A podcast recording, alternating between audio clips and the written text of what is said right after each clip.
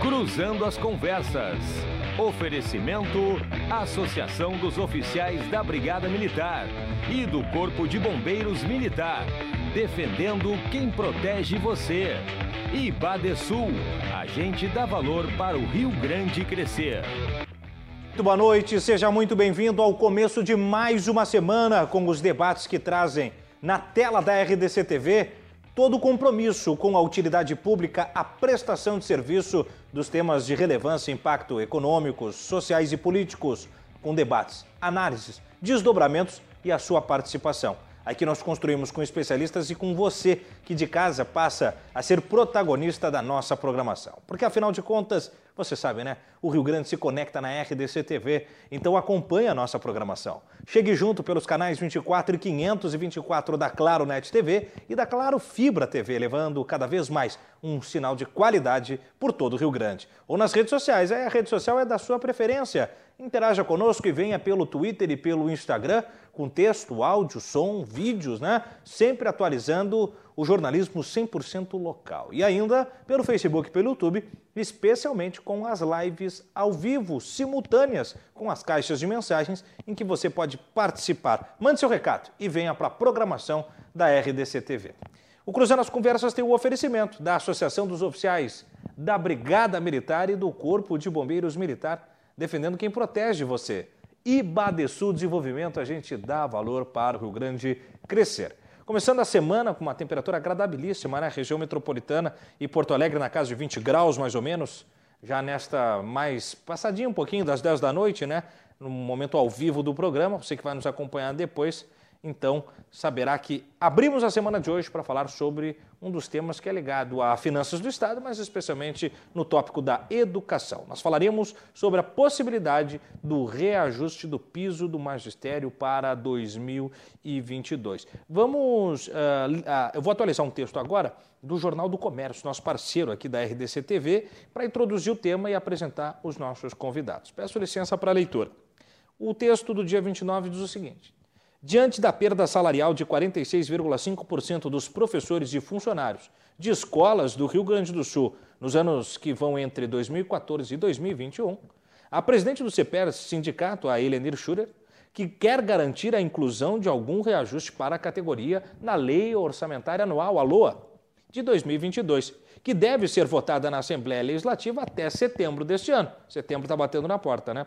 Há pouco mais de um mês, o sindicato iniciou uma campanha por reposição salarial, que culminou na abertura de uma mesa de negociações com o governo do estado. Bom, sobre isso, então, nós temos um compromisso de pluralizar a abordagem, ver os demais eh, componentes que permeiam os equilíbrios econômicos, os direitos, as possibilidades e os deveres do compromisso do Estado com a educação dentro da condição cabível de um reajuste e é por isso que nós, então, entendemos a necessidade de ouvir as múltiplas vozes que podem ecoar dentro do tema, para que fora do tema, você de casa e a gente daqui, possa também é, montar o nosso ponto de entendimento sobre o tema. Como é de costume, como é a cara do Cruzando as Conversas, né? Afinal de contas, é dessa dialética que a gente sempre construiu. Para isso, então, eu receberei a partir de agora no programa a própria Helenir Schurer, que é a personagem deste texto inicial que nós abrimos o programa, presidente do CPR Sindicato, os deputados estaduais Sofia Cavedon, deputada do Partido dos Trabalhadores, o PT, e o doutor Tiago Duarte, do Democratas, o, DEM, né? E ainda o assessor parlamentar Douglas, Douglas Sandri, integrante do Partido Novo, também, como já nos prestigiou aqui, eu gosto de frisar, já foi professor e secretário de Educação Municipal e, por isso, né, tem toda a sua é, dedicação à pauta, ao tema, para nos ajudar a construir com um viés, diferentemente da Sofia, diferentemente do Dr. Tiago, diferentemente da Helenir, e a gente conseguindo compor nesse mosaico a qualidade de uma bancada competente, qualificada e, acima de tudo, dedicada a essa pauta. Eu começo estendendo o meu muito boa noite à presidente do CEPERS, agradeço, Helenir, pelo seu prestígio ao nosso programa. É muito importante que o CEPER ocupe os espaços de comunicação e de debate e assim possa, nesta pluralidade, Elenir, trazer o seu entendimento, as suas justificativas, possa eh, sair da crisálida das mesas de negociações às gabinetes fechados, como o texto traz, para que o público entenda as demandas e os cabimentos dos CEPERs. Então, muito obrigado pela sua assessoria emprestar um pouco do seu tempo para que nós possamos cruzar as conversas. Seja bem-vinda, Elenir Schurer, a sua fala inicial, então, sobre a possibilidade do aumento para 2022. Então, boa noite, boa noite, telespectadores da RDC. Eu acho que é importante, sim, a gente ocupar os espaços, principalmente que nós estamos na rua com uma campanha salarial, uma campanha salarial necessária, justa, porque nós tivemos o nosso último reajuste no dia em novembro de 2014, ainda lá no governo Tarso. Passou todo o governo Sartori, nós com zero de reajuste, com salários atrasados, parcelados. Até metade deste governo continuou essa mesmo, esse mesmo sofrimento, né? E nós, nesse ano, estamos necessitando, estamos cobrando do governo, exigindo do governo a necessidade de repor um pouco das perdas da nossa, do nosso salário.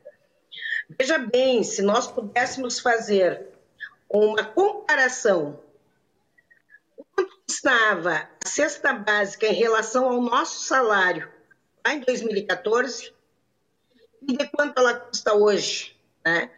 A cesta básica subiu 83% de 2014 para 2021. Naquele tempo nós comprávamos três cestas básicas.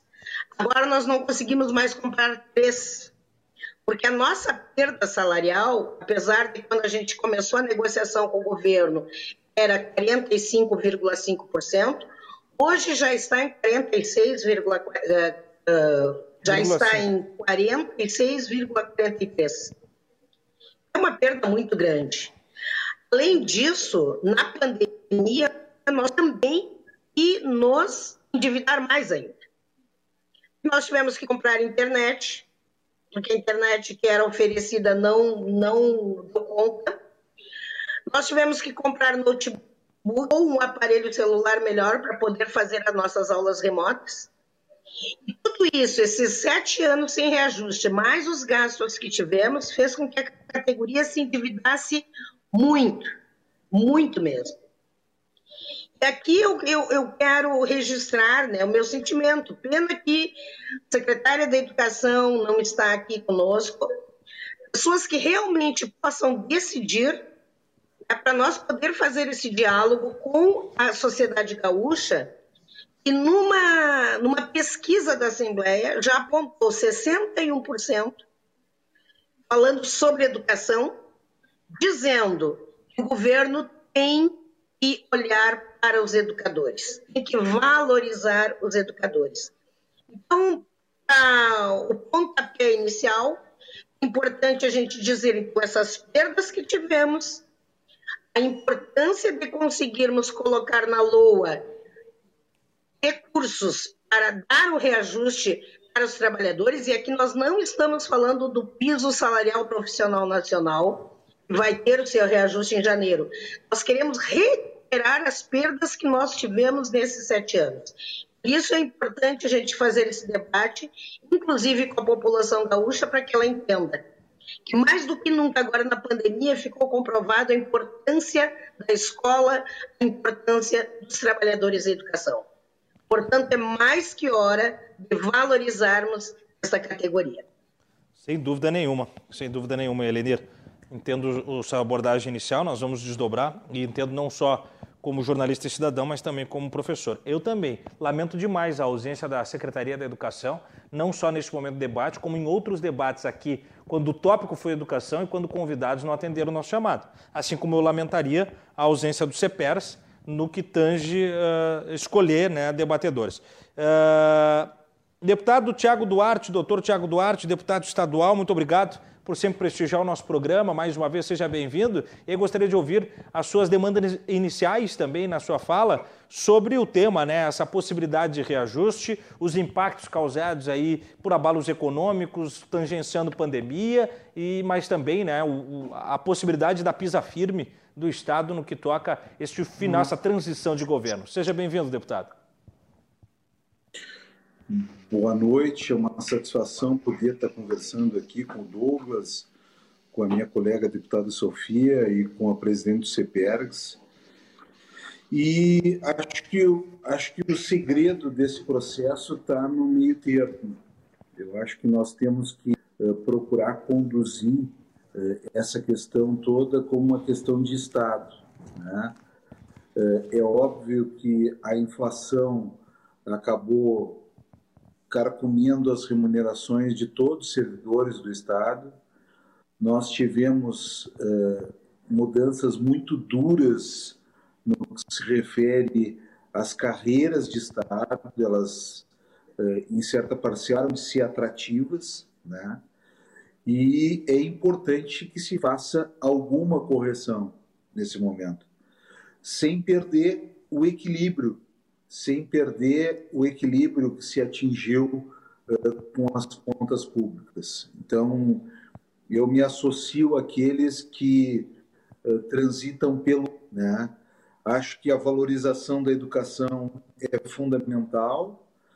Acho que a valorização da segurança pública e da saúde também são importantes nesse momento.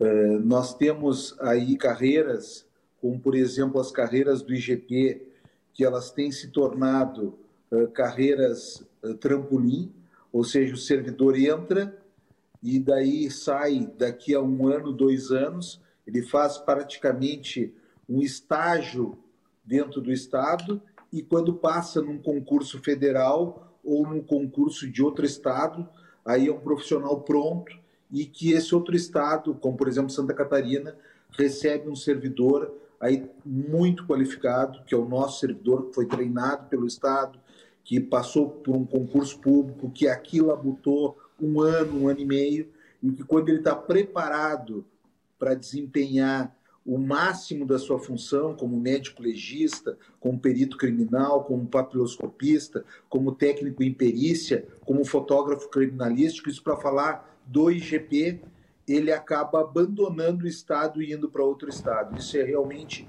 um investimento que o Estado acaba perdendo e que ocorre também na categoria dos professores. Né? Os professores entram no concurso estadual e acabam, muitas vezes, deixando esse concurso estadual, em muitos casos, por uma carreira mais uh, atrativa em outro setor e nós perdemos profissionais qualificados. Então, é o momento de nas três, principalmente nas três áreas básicas, segurança, saúde, educação, o Estado repensar o seu papel e sem perder o equilíbrio das contas, mas valorizar esses servidores, porque só dessa forma a gente vai estar valorizando a educação, a saúde e a segurança no estado do Rio Grande do Sul. Então, é uma engenharia difícil, mas que precisa ser construída. O governo do estado precisa tem obrigação de fazer isso, de construir esse caminho junto com as entidades de classe das diversas categorias. Nós estamos falando aqui hoje especificamente dos CPERs, mas isso vale para as outras categorias profissionais também. Então é uma engenharia que precisa ser feita e isso precisa ser feita com presença, né? O que nós, como vocês já bem mencionaram aqui, o que nós estamos encontrando certa dificuldade no que se refere à Secretaria da Educação. Não tínhamos anteriormente, né, tínhamos a presença da Secretaria, né, mas desde que houve essa modificação, estamos encontrando dificuldades na presença em fóruns importantes de discussão da construção de uma política uh, pública né, voltada à valorização das categorias dentro da educação. Nós estamos encontrando dificuldade, isso vocês já assinalaram, a presidente do CPERGS, e tu já assinalaste na primeira fala. Né? Então, eu acho que é isso. Eu acho que o segredo, uh, Tiago, está no meio termo. A gente tem que uh, contemporizar avanços necessários salariais para poder eh, eh, que corresponde a investimento em educação, em recuperação salarial, não é aumento, mas temos que eh, coadunar isso com o equilíbrio das contas do Estado. Isso não é uma engenharia fácil e precisa ser construída com sessão de parte a parte, sessão dos professores e sessão do Estado. Muito bem, fala inicial também do deputado doutor Tiago Duarte, importante depoimento deputado, eu fico pensando, né? Pô, a Secretaria da Educação não atende a demanda do diálogo com o sindicato, que são, vamos dizer assim, de mesma aba, de mesmo, de mesmo cotidiano de trabalho, e isso me preocupa. Não atende às demandas dos parlamentares, pelo depoimento do deputado, em que há uma, um distanciamento que não pode haver, especialmente agora.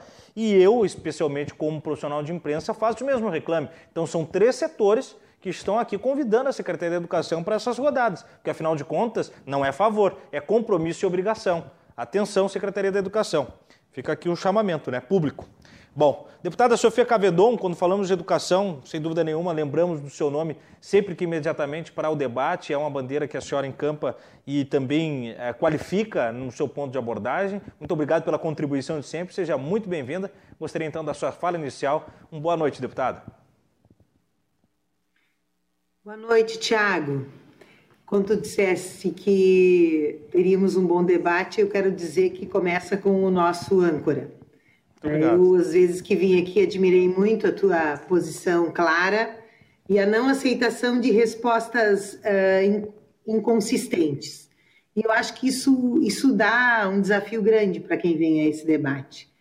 Eu quero, portanto, te elogiar e quero uh, cumprimentar o meu colega Tiago, doutor Tiago Duarte, a professora Eleni Schurer e a sua luta e o nosso grande CPR Sindicato e o Douglas, né, que já tivemos juntos aqui em contrapontos em relação ao homeschooling, por exemplo, e que, que tem a sua opinião que ajuda na democracia.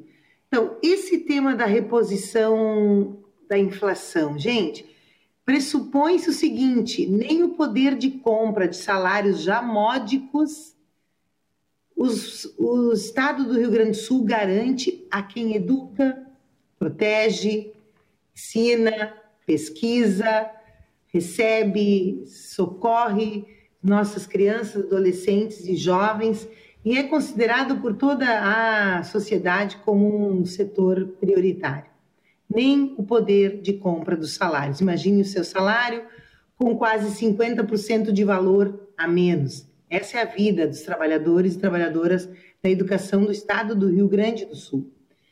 E nesse mesmo período, Elenir, vocês tiveram perdas importantes e todo mês chega algum drama, no sentido de desconto, de redução de difícil acesso, de perdas uh, de perdas em ganhos na aposentadoria. O doutor Tiago sabe bem o que significa isso. Quer dizer, uma vida dedicada ao serviço público, daí tu tem a expectativa, vai te aposentar com um salário que vai te deixar vulnerável na, uh, na fase da, da, ter, terceira idade, quando for idoso. Pois bem, não só houve muitas perdas em relação às perspectivas de carreira, como as perspectivas de ganhos de aposentadoria. Mas mais do que isso, os atuais aposentados, eles são os que estão contribuindo para o governo ganhar fluxo de caixa. 380, quase 400 milhões, né? Ano foram sacados, estão sendo sacados de quem está aposentado.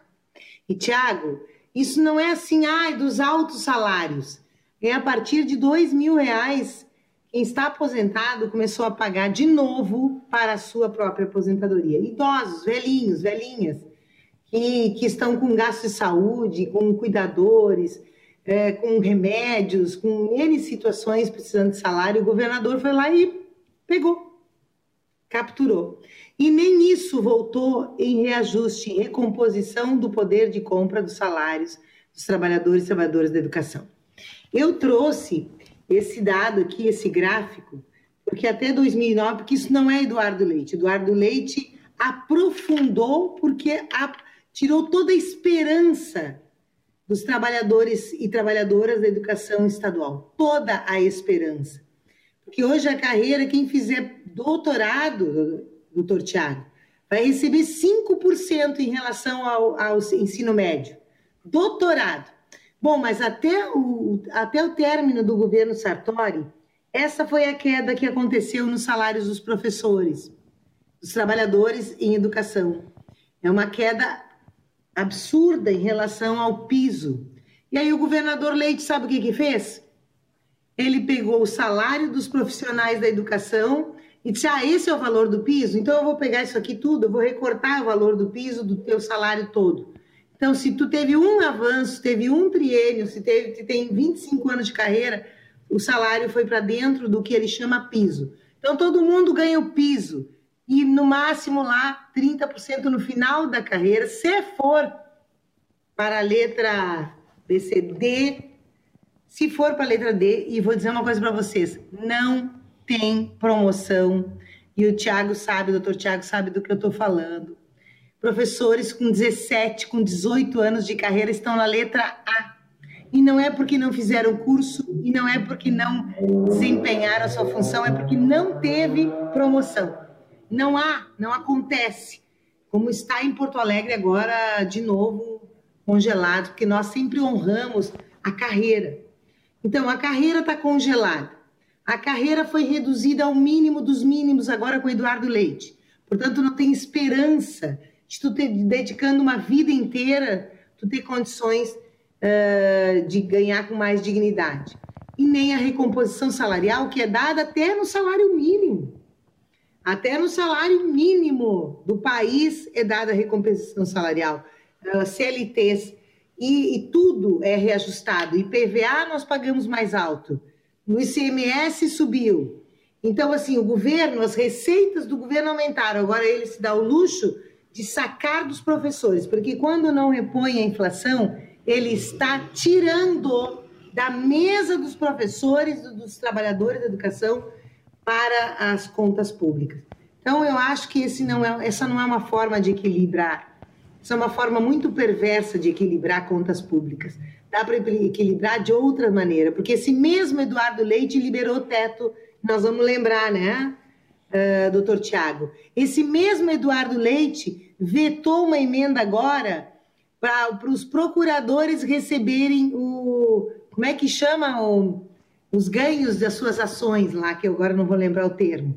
Então, ele favorece os grandes, ele favorece os salários que estão no teto e congela os salários da, da área estratégica, que é da educação. Hoje, os professores, os trabalhadores da educação estão endividados, todos endividadíssimos.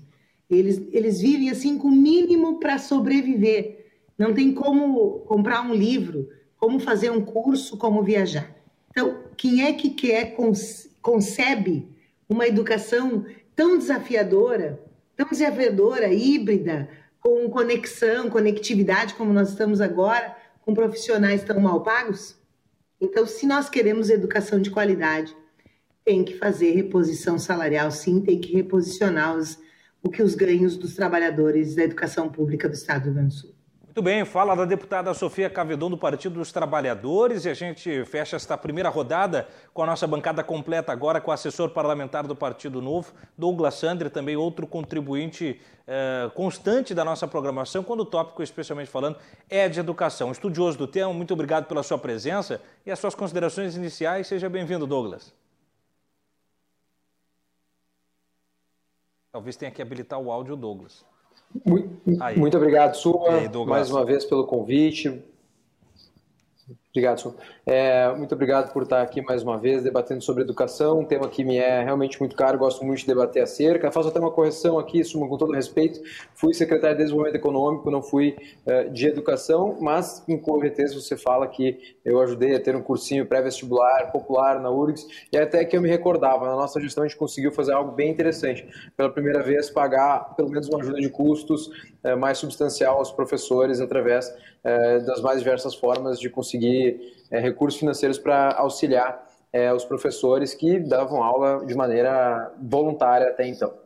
Eu quero cumprimentar a Suma também, a você, claro, toda a equipe da RDC TV, mas em especial hoje a nossa bancada de debatedores aqui, a deputada Sofia Cavedon, mais uma vez debatendo sobre educação junto aqui. Temos visões bem distintas, mas como ela própria colocou, uh, faz bem para a democracia. O deputado uh, Tiago Duarte aqui também e a presidente CEPERS, a Elenir, quem também uh, cumprimento, fazendo, claro, as ressalvas, apesar de discordar, é muito bom que a gente possa estar aqui hoje debatendo. Diria de maneira inicial, Suman, que eu não vejo conheço alguém que diga que o professor deva ganhar mal porque não gosta de professor ou porque não reconheça a importância do professor é uma profissão certamente muito querida por todos. Todos fomos alunos em algum momento, é, alguns tiveram a oportunidade de estar em sala de aula, da aula. É, eu não creio que é, alguém, o mesmo governador do estado, seja lá qual fosse, né, esse aí que passa ainda, quem assume essa posição, passa ainda por é, toda essa cobrança da população, cobrança eleitoral, política,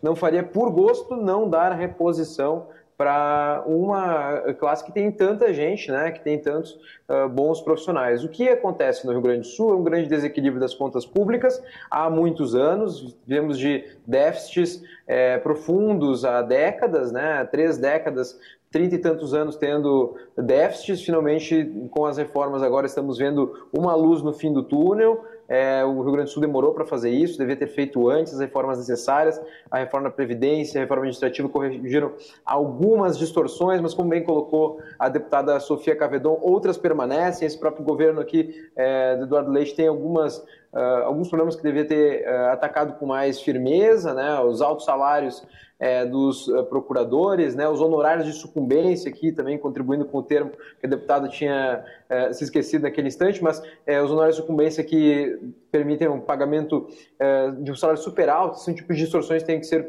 corrigidas, mas fundamentalmente na própria educação.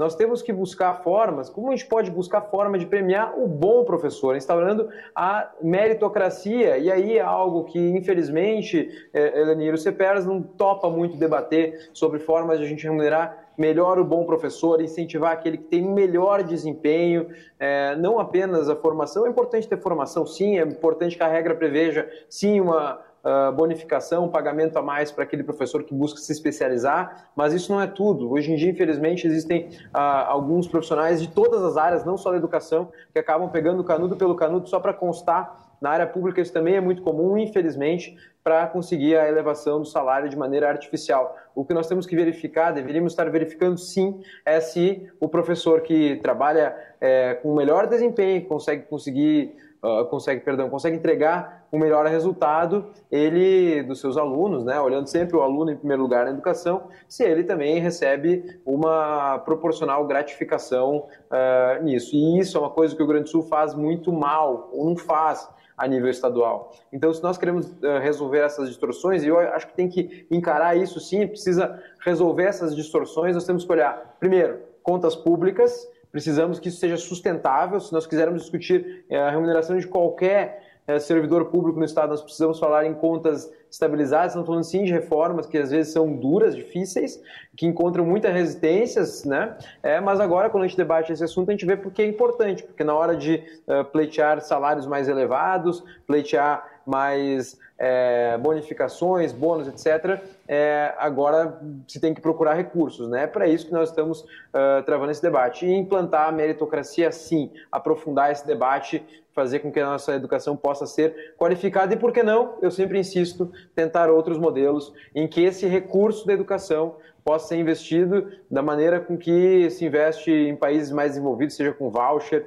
seja com Vale Educação, o nome que quiser dar, é, charter schools, são escolas comunitárias, também são alternativas importantes para a educação, sem colocar de lado o tema principal, que é encontrar forma de melhor remunerar o quadro de professores. Existem bons professores no estado do Rio Grande do Sul que precisam ser, uh, sim, melhor remunerados, né, naquilo que é, seja possível dentro das contas públicas, mas o detalhe é encontrar forma de fazer isso com meritocracia e não simplesmente uh, jogando todo mundo para cima sem verificar as diferenças, entregas, resultados, dedicação, comprometimento, que infelizmente não é a realidade de todo o quadro e a gente tem que sim perceber quem tem uh, essas características. E eu quero antecipar aqui, fui aluno de escola pública durante todo o meu ensino fundamental é, eu percebi isso na pele, eu via muitos professores dedicadíssimos, pintando escolas, mobilizando os alunos, mobilizando a direção, fazendo viagem das oitavas séries, que naquela época era o último ano do ensino fundamental, com todo o afim, com toda a dedicação, é, e infelizmente recebendo o mesmo salário que o professor aquele, que não tinha nenhum comprometimento, nenhuma dedicação, que ia para a sala de aula pura e simplesmente para cumprir o seu papel, o que é deveras lamentável. Então a gente tem que sim uh, beneficiar, sim, e encontrar meritocracia para aquele bom professor. Muito bem, fala inicial então do assessor parlamentar Douglas Sandre, representando o Partido Novo. Eu vou para uma segunda rodada, aí vamos ouvir pelo menos uh, a Elenir e o doutor Tiago Duarte, antes do intervalo, depois a gente segue. Mas, Elenir, uh, não vejo que são coisas excludentes, pelo contrário, são coisas complementares às falas de vocês e mesmo que nós tenhamos aqui um degradê de espectros do entendimento da pauta, existem, como disse o doutor Tiago Duarte, elementos que são fundamentais para se entender como gestão de Estado. Quando o Douglas fala né, do, do teor meritocrático, obviamente que as abas políticas, né, uh, ideológicas, elas, no que toca à educação, talvez uh, combatam especialmente sobre uma capacidade meritocrática, em que pese, se nós pegarmos uma das bandeiras mais uh, latentes, vamos dizer assim, de um governo de centro-esquerda progressista que é o do PDT, em Sobral fez uso de um aspecto meritocrático e teve bons resultados com a educação. É um tema que eu, eu vejo até como complementar, não excludente da necessidade do debate.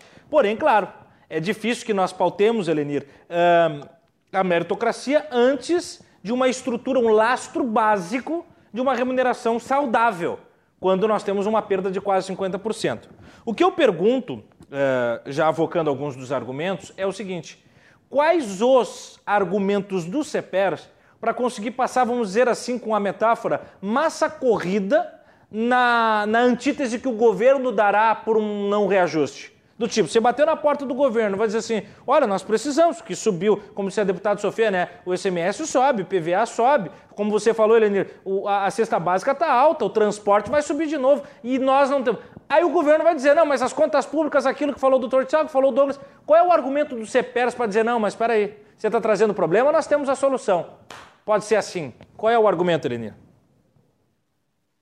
Em primeiro lugar, eh, nós acompanhamos, né, o DIES, o nosso departamento uh, acompanha a Secretaria da Fazenda, todas as publicações do Estado, e é notório, todo mundo sabe que o Estado teve nesse semestre um superávit de 2,7 bilhões, que daria para pagar duas folhas. Uhum.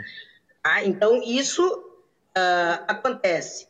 O que nós tivemos de perdas, e isso nós queremos colocar, porque desde que Bolsonaro fez a reforma da Previdência e o Leite imediatamente implementou aqui, os nossos aposentados, é importante dizer isso, um dado é, sobre a, a SEDUC, que são dos professores inativos, só da SEDUC, em 2019, totalizava o desconto previdenciário na SEDUC de 517 mil.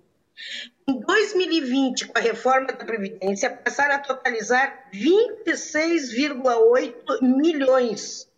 Portanto, um aumento de 26,2 milhões. 5.076% aumentou a contribuição dos professores e funcionários com a Previdência onde os nossos aposentados só da SEDUC, professores e funcionários é, da SEDUC, foram penalizados com 340 milhões. É isso que eles contribuem. Saiu do seu contra-cheque para contribuir com a Previdência do Estado. Então, é possível. Ao mesmo tempo, a gente vê instalar na o governo propondo um aumento de 20 bilhões, um aumento não, uma isenção fiscal de 20 bilhões. Bom, se tenta isentar fiscalmente, fiscalmente algumas empresas, qual é a justificativa, então, de tu não pagar um salário digno para os professores e funcionários? Uhum. Porque é o dinheiro que deixa de ser arrecadado pelo Estado. O Estado, sim, melhorou muito as suas contas, e a gente quer dizer não tanto por conta da competência do governo, como sim pelos ataques e retiradas de direitos que fez ao funcionalismo público. E nessa semana, deputada Sofia, nós fomos pegos de surpresa. Essa semana não, agora poucos dias atrás, no dia 12 de agosto, o governo lança uma, um decreto retirando mais escolas do difícil acesso, zerando o difícil acesso de diversas escolas. E algumas escolas na periferia de Porto Alegre, onde os professores vão e que muitas vezes tem toque de recolher do narcotráfico. Essa escola não tem mais difícil acesso. A periculosidade deixou de existir para o governo, mas para nós ela continua existindo. Então, essas questões são importantes a gente dizer. E sobre a meritocracia, nós temos muito claramente, eu acho que o um mal profissional, o Estado tem todas as armas para demitir o mal profissional. Por que não fazem? Agora, não dá para se buscar meritocracia por resultados com escolas tão desiguais. Uh, o assessor, desculpe o teu nome. Douglas. Douglas, Douglas, quero dialogar Douglas. contigo. Nós temos escolas onde as crianças, o primeiro interesse crianças a alimentação. Eles vão à escola para poder ter uma missão. Essas crianças, elas têm um desenvolvimento diferente daquela criança de uma família bem organizada, onde a criança tem acesso à internet, que nós temos isso na escola pública também. A escola pública tem os seus hiatos. E a escola pública, a gente defende a escola pública porque desde que ela se tornou universal, ela tem essa característica os alunos não são iguais. Alguns dizem, ah, não, mas a escola militar, por exemplo, é maravilhosa. Eu estudei, no tempo que eu estudei, Douglas, tu é bem mais jovem que eu, a escola estadual era referência no Estado. Por quê? Porque para entrar na escola estadual, passava por uma peneira, que era o exame de admissão. Os melhores entravam para as escolas os outros procuravam a escola particular para continuar estudando. Na hora que universalizou, nós recebemos todos, as suas diferenças, com as suas deficiências de conhecimento. Portanto, não dá para querer uh, dar o mérito para o professor que tiver mais resultado com, essa, com esse, essas diferenças dos alunos. O que nós defendemos, e eu sei que no Ceará faz, é a escola onde aparecem os maiores problemas, aquela escola tem investimento. Para que ela possa melhorar, para que os professores possam melhorar e para que esses alunos possam acompanhar aqueles outros alunos que têm mais condições. Nisso nós somos parceiros para discutir.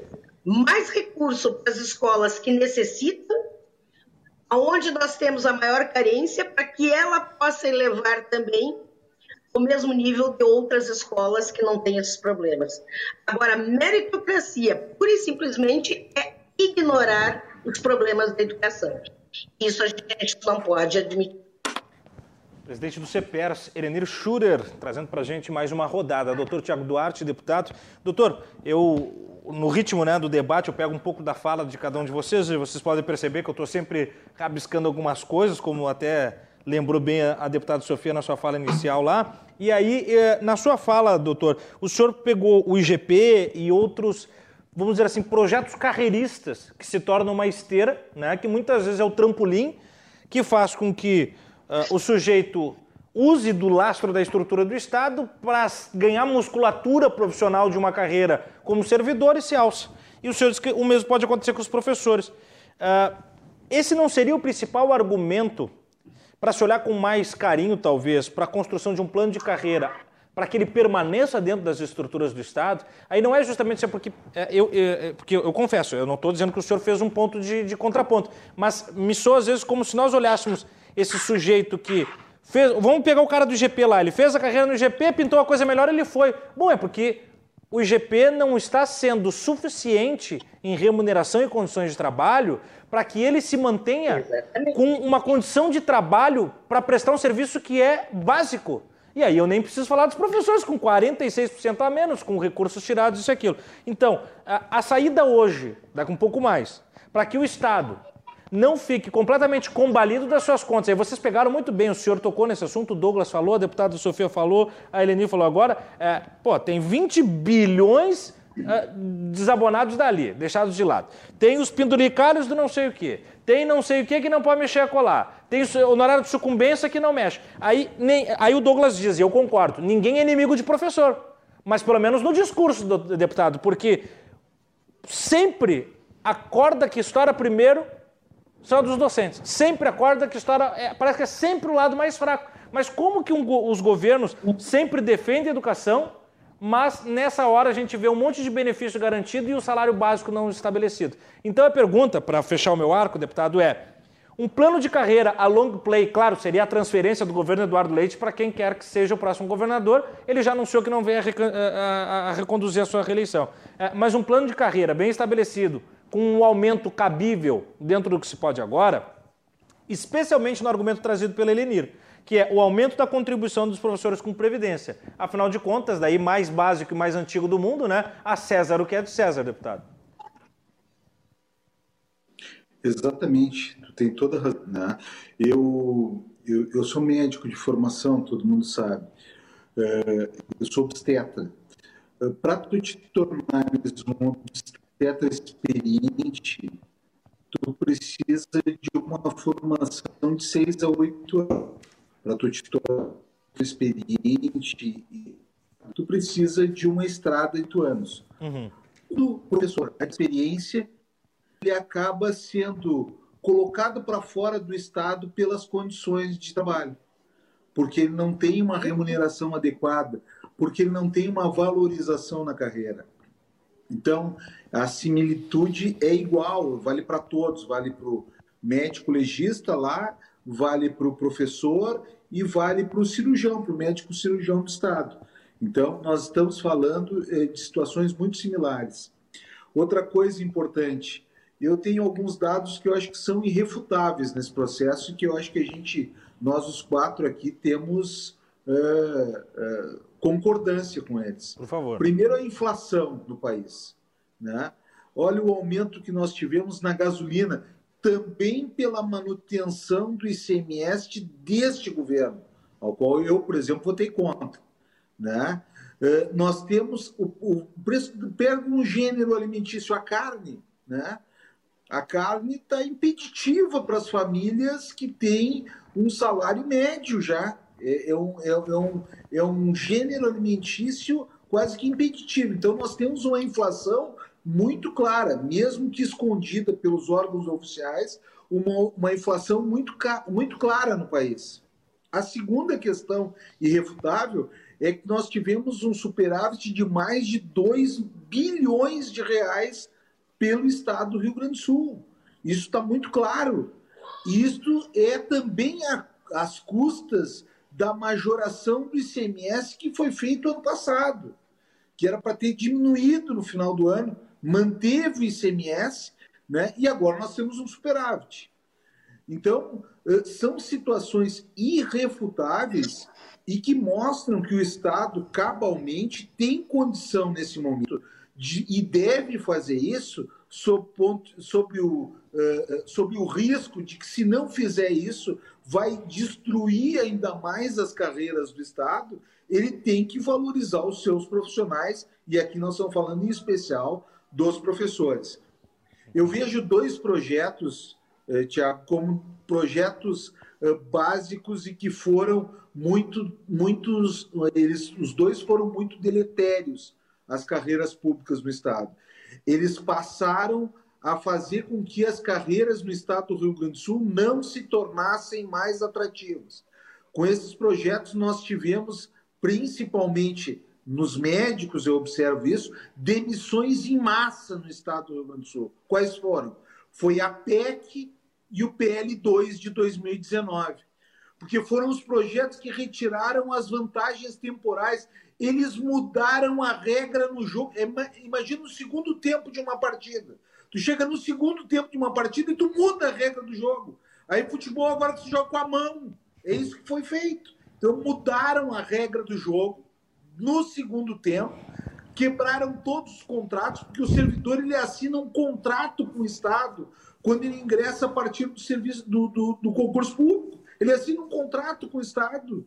Né? Aquilo ali deve valer enquanto eh, até ele se aposentar ou até depois da sua aposentadoria, tu não pode na metade do jogo, na metade do caminho, esse servidor deixou de ir para iniciativa privada, falo de alguns médicos, por exemplo, mas poderia falar dos professores, poderia falar dos outros profissionais. Eles deixaram de ir para iniciativa privada para ganhar mais em função da segurança que eles iam ter, a suposta segurança que iam ter na atividade pública. São excelentes profissionais e agora, quando chega na segunda etapa, no segundo tempo uh, do processo de contrato, o Estado vem e muda completamente as regras do jogo. Então, o PL2 de 2019 e a PEC, que eh, foram muito maléficos às carreiras públicas, eles desorganizaram o sistema público e, e existe áreas que é muito claro isso. Por exemplo, o Estado agora tem um número de médicos legistas, o IGP, volto a citar, porque é um exemplo que a gente conhece com profundidade, que cabe uh, num grupo de WhatsApp de menos de 100 pessoas, tem menos de 100 profissionais por esses profissionais se exoneraram do Estado do Rio Grande do Sul, porque essa carreira não era mais atrativa. Então, o meu temor é de que, se não houver uma construção, e por isso a necessidade da presença da Secretaria da Educação nestas discussões, e isso é muito perigoso, a não presença dela, uhum. e nós precisamos construir isso para não ter a completa falência desses serviços públicos no Estado uhum. do Rio uhum. Grande do Sul. Se nós não conseguirmos construir um entendimento mínimo acerca disso, claro que cuidando das contas públicas, claro que usando a meritocracia como forma uh, de valorizar mais os profissionais, mas nós temos que ter um teto mínimo de discussão, porque senão não se consegue avançar nesses processos. Então, a minha preocupação aqui, né, e eu acho que é muito importante que a gente possa avançar para não desintegrar as carreiras públicas, as carreiras de Estado no Estado do Rio Grande do Sul.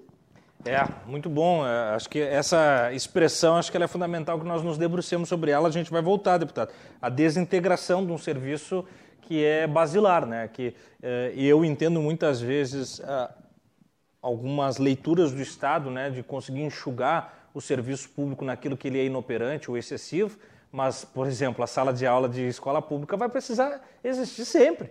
E independente das, das musculaturas que se dê com aspectos até é, introjetados do serviço privado podendo colaborar, de se alçar algum tipo de, de relação híbrida com o Estado, mas o professor de sala de aula de colégio público vai ter que existir sempre.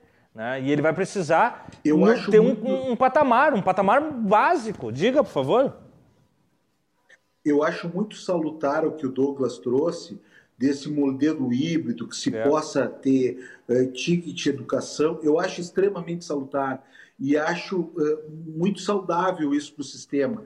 Mas isso é complementariedade, uhum. né?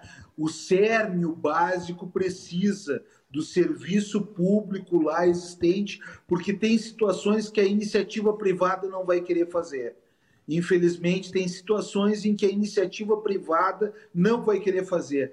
As atividades deficitárias, as atividades mais difíceis, difícil acesso, de lá atender o paciente na vila, lá no fundão da vila, esse precisa ser mantido pelo Estado e precisa ser garantido pelo setor público. Porque esse, muitas vezes, a iniciativa privada não vai querer fazer.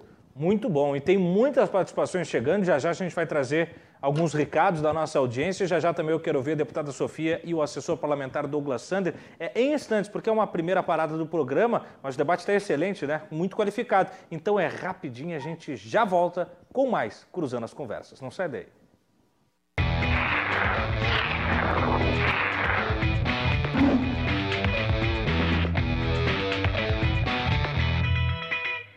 Vamos juntos reduzir o número de suicídios? Então perceba os sinais.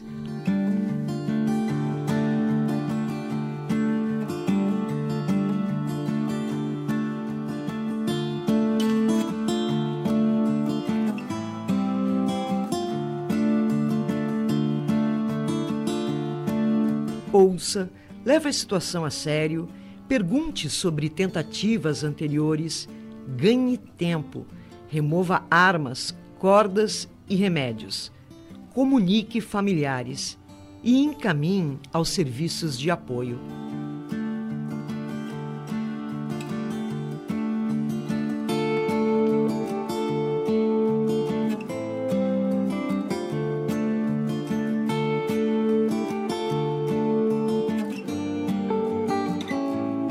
Azof BM, defendendo quem protege você. Há mais de 20 anos, o Badesul dá valor para iniciativas que colaboram com a inovação. Dá valor para quem acredita na sua própria força, para quem empreende, investe e trabalha pelo crescimento do nosso Estado. É por isso que no Badesul existem oportunidades para todos os tamanhos de empresa, para o agronegócio e para o setor público. Badesul, a gente dá valor para o Rio Grande crescer. Governo do Estado do Rio Grande do Sul. Novas façanhas. Bem cedinho, os Schneider encontram a estrela e a duquesa que produzem um leite fresquinho e nutritivo que a Laurinha sempre encontra quando vai no Zafra. A novidade é que, de uns tempos pra cá, o maridão aprendeu a fazer panquecas maravilhosas. E mais, virou malabarista. A vida acontece quando você se encontra. Acorde. Temos um convite para você dormir melhor. O seu colchão precisa ser personalizado para a sua saúde.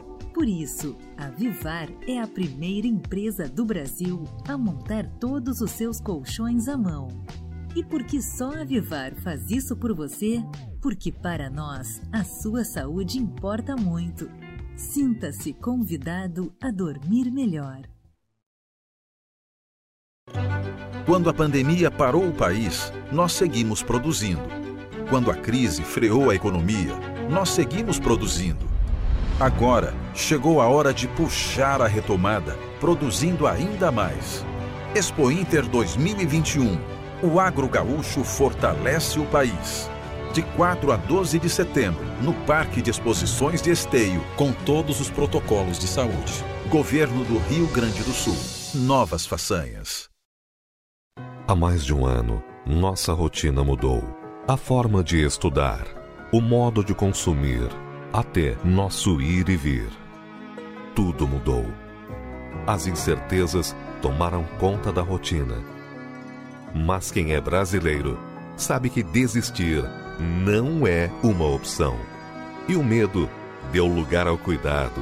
Cuidamos da saúde para cuidarmos da educação, da segurança, do trabalho a pandemia mudou muita coisa, só não mudou o principal: cuidar é vida. Uma campanha RDC TV. Afinal, o Rio Grande se conecta aqui se conectar ao futebol. Na hora de torcer. A batida, Bruno! Para se conectar com o seu time. Todo o trabalho demanda tempo. Então esse jogo é muito importante para nós. Tu conseguiu controlar bem o jogo. Daqui a pouco o Grêmio vai decolar. Na derrota ou na vitória.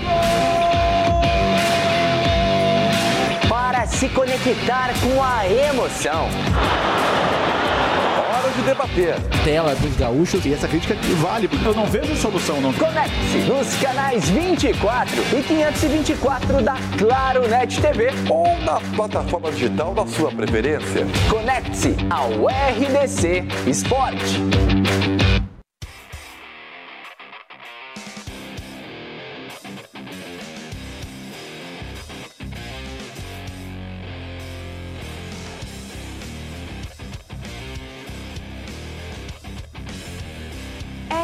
RDC Esporte. Oferecimento. Conheça os programas de estágios e aprendizagem do CIERS. Apoio. Conserta Aqui Celulares. Na 24 de outubro, 937.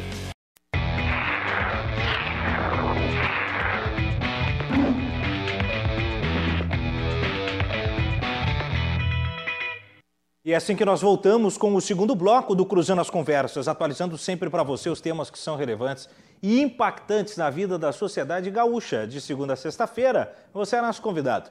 Venha para o Cruzando as Conversas da RDC TV nos canais 24 e 524 da Claro Net TV e da Claro Fibra TV, levando sinal de qualidade por todo o Rio Grande ou ainda nas redes sociais. É a rede da sua preferência. Acompanhe pelo Twitter, pelo Instagram, pelo Facebook ou pelo YouTube. E ainda tem uma outra alternativa. Se você quiser e puder nos acompanhar num formato mais romântico do rádio, né? Você tem o Spotify para conferir o podcast do Cruzando as Conversas. Hoje nós debatemos a possibilidade do Estado em fazer o reajuste do salário dos professores ainda para o ano que vem, começo da temporada de 2022. Recebo para desdobrar o tema a Elenir Schurer, que é presidente do CEPERS, Dr. Tiago Duarte, deputado estadual, Sofia Cavedão, deputada estadual e Douglas Sandri, assessor parlamentar. Fechamos o bloco com participação eh, da dona Elenir do doutor Tiago. Agora nós vamos com Sofia Cavedon, deputada estadual, e com Douglas Santri.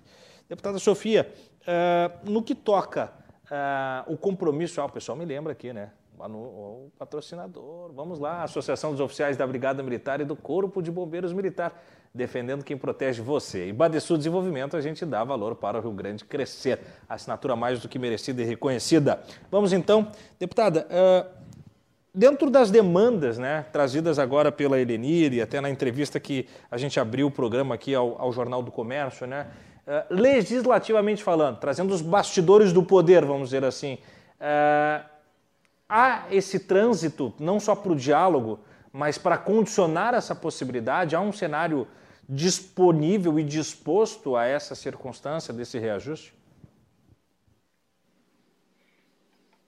Olha, pela ausência aqui nesse programa da secretária, do, da deputada Zilá, do, do deputado Faisal, eu fico com um pouco de medo de que eles é, esperem que o governo diga o que vai fazer. Uhum. E acho que a Assembleia Legislativa, doutor Tiago, deveria se colocar de maneira mais firme uhum. e responder às demandas da categoria, às demandas de uma educação de qualidade.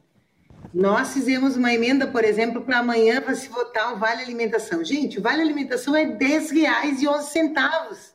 A Eleni pode comentar depois. A proposta é, um, é 1% de reajuste. E nós estamos fazendo uma emenda que nós sabemos que não pode ter origem do legislativo, que no mínimo recupera a inflação desde quando está congelado o Vale Alimentação, seja desde o início de 2019. Então, também fizemos emenda na LDO, fomos derrotados. A bancada do PT foi derrotada. Fizemos emendas para recompor a inflação dos trabalhadores e trabalhadoras da educação. Fazemos todo ano. Portanto, há infelizmente uma Assembleia que se submete aos ditames do governo Leite. E aí, Douglas, eu quero falar um pouco dessa ausência, né? Porque quando a gente fala em meritocracia. Primeiro que os professores e trabalhadores da educação não têm medo de avaliação. Eu já mostrei muitas vezes, já mostrei aqui que o IDEB, nós somos a rede estadual, ela é campeã do Enem, é, é a melhor avaliada no Enem. Nós temos em português e matemática são as melhores notas do Brasil. E nós temos um, um gráfico ascendente no IDEB. Então o problema não é a avaliação. O problema é que não tem condições na escola Gente, vocês não sabem quantas escolas estão com telhado comprometido, com energia elétrica comprometida. Informática não tem escola nenhuma no estado do Rio Grande do Sul. Uma ou outra que é o CPM assume. Então, assim, primeiro, Douglas, não vamos, não vamos brincar aqui, porque meritocracia para receber inflação não vale. Porque inflação é recomposição do poder de compra. Inflação retirou o poder de compra, vamos repor. Esse é um. A outra, bom, ah, mas a carreira, eu defendo que na carreira. A carreira também é em cima do mérito. Esta carreira que foi, ó, esmilinguida em cima do mérito. Tu tem que fazer ou graduação, ou pós-graduação, mestrado, doutorado, isso é mérito, isso é custo, isso é empenho, isso é estudo. Tem que apresentar cursos, cursos, cursos para fazer, passar na carreira, se houvesse promoção na carreira. Agora, meritocracia, como vocês falam, é que vocês querem medir o resultado do aluno. Conforme o professor obtém o resultado do aluno, premia o professor. Então, agora eu vou te dizer por que, que a gente não concorda, tá? Retirou essa, essa pequena base aí. Garante salário, recompõe salário, garante uma carreira uh, com méritos, com méritos. Faz a carreira, cumpre a carreira. Nós só queremos poder concorrer na carreira, não é, Elenir? Nós não, os trabalhadores da educação públicos estaduais. Não tem chance, porque nem é largada a, a promoção, que deveria acontecer uh, de dois em dois anos, pelo menos era no município dois em dois anos. Então vamos à meritocracia. A meritocracia, ela, ela tem que ver o que ela vai considerar. Se ela avaliar a Secretaria de Educação, a secretária tomaria zero, porque cancelou a vinda amanhã de manhã na Comissão de Educação mais uma vez. Não atende ninguém. Eu nunca consegui. O CEPERS vai lá e faz a autoagenda. Bom, enfim, já conseguiu falar com ela. Eu nunca fui recebida. Já fui recebida pelo chefe da Casa Civil, já fui recebida pela secretária de Agricultura, a deputada Sofia, que é da Educação. Agora, a secretária da Educação não tem agenda para mim. E não sou só eu que digo isso. Então, nós não, não tem mérito lá na secretaria, porque ela não consegue é, desempenhar, estar tá presente nas reuniões, nos debates, propor alguma coisa consistente para a escola, fazer as obras escolares. Então, assim, se avaliar coletivamente, se avaliar desde a secretaria, a CRE, para além da inflação, para além da carreira, e quiser então acrescentar valores, avalie o coletivo, que para nós também Educação não é mérito individual. Não é mérito individual dos alunos e alunas, porque cada criança adolescente tem o seu tempo, o seu ritmo. Crianças com deficiências aprendem sim, se desenvolvem sim, mas não para ser medidas numa métrica igual a de outra criança e adolescente. Então, assim, para nós, avaliar o mérito é avaliar um processo cumulativo, coletivo, de avaliação inclusiva, porque nós não queremos perder ninguém, nós não queremos mandar ninguém embora com etiqueta de burro, de fracassado. Ah, cada criança e adolescente tem o direito das suas aprendizagens fundamentais, tem que progredir, progredir com, com apoio, com uma turma de integração, com recuperação no outro turno, com mais educação, com sala de integração e recurso que hoje tem que ter laudo para poder ter assessoria às crianças com com deficiência, laudo médico. O doutor Tiago sabe bem o que significa conseguir um laudo médico. Né? Fala aqui da evasão dos, dos médicos e eu vou falar para vocês, professores que podem estão se exonerando, estão saindo do Estado. Né? Inclusive porque não tem concurso público, não tem carreira, não tem salário, não tem concurso. O que é ofertado é, um, é uma contratação frágil e temporária, eles dispensam a qualquer momento não tem concurso, mesmo com determinação do Ministério Público, recomendação. Não tem concurso desde 2014. Então, assim, a precarização geral e irrestrita da educação estadual é precarização do espaço físico ao salário, de formação que não existe, de apoio, de respeito e de diálogo que não existe. Então, fazem mágica os profissionais da educação do Estado do Rio Grande do Sul. Muito bom. Fala da deputada Sofia Cavedon. Vamos com Douglas Sandra, assessor parlamentar. Douglas, é claro, né, eu gostaria que você desdobrasse um pouco dessas falas, tanto da, da Elenir quanto da deputada Sofia, que, que direcionou a antítese a sua afirmação sobre a meritocracia. Gostaria do desdobramento, assim como eu também, é, e, e, aí sim né, existem várias camadas do que toca o teor meritocrático quando tem uma educação, uh, tem essa, esse espelho voltado para o rendimento do aluno, mas como eu, eu usei o exemplo uh, do, do, do, PDT, né, lá em Sobral, Uh, e eu estudei esse case, é um dos, um dos, melhores IDEBs do Brasil e um bom desenvolvimento. E, e lá tem, acho que um. Eu não quero usar a palavra híbrido porque a gente usou ela para relação público-privado, mas lá tem um mix, vou dizer assim, uma, uma, um misturado justamente do que você propõe com aquilo que falou Elenir para a gente do, do colégio que mais precisa receber uma melhor estrutura. Veja bem, lá uh, uma aluna quando ela se afasta da escola, especialmente as meninas, porque muitas vezes se afastam uh, por, porque acabaram engravidando na adolescência e tal, essa aluna é rapidamente mapeada e buscada em casa, não para voltar à sala de aula necessariamente, mas para que haja um acompanhamento até uh, do, do, da, da, sua gestação, né? todo o acompanhamento neonatal dela. os alunos são buscados de bicicleta, porque se trata de uma cidade pequena, quando a evasão escolar fica aguda e são buscados em casa. Agora, os professores, eles são sim bonificados num teor meritocrático, eu, eu vejo que o Douglas tem um, um, fundamento que pode se qualificar, categoria se for o caso, é, com uma série de cumprimento de etapas. Né? Então, os professores têm uma, um, um, um, calendário ao longo do ano de palestras, de qualificação com internet, diz aquilo. Quanto mais eles vão comparecendo, mais vai dando check-in e eles vão se bonificando. Eu acho excelente. Acho excelente. Se todos os professores puderem fazer, todos ganharão. Não é uma concorrência, é uma qualificação para que estes, cada vez mais qualificados, correspondam numa melhor uh, conteúdo de sala de aula. Acho excelente. Porém, concordo com o deputado Tiago. Esse seria talvez o 2.0 do nosso debate.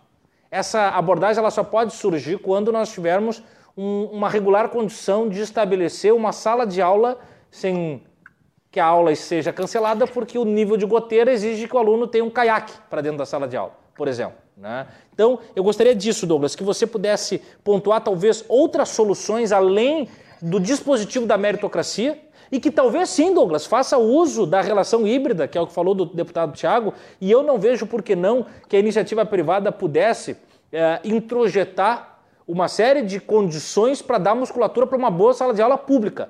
Mas como e de que jeito, não só o como do, do, do, como, né? O como de que jeito que isso não torne a escola refém de uma instituição privada, por exemplo. Sei lá, eu gostaria de ouvir você, Douglas.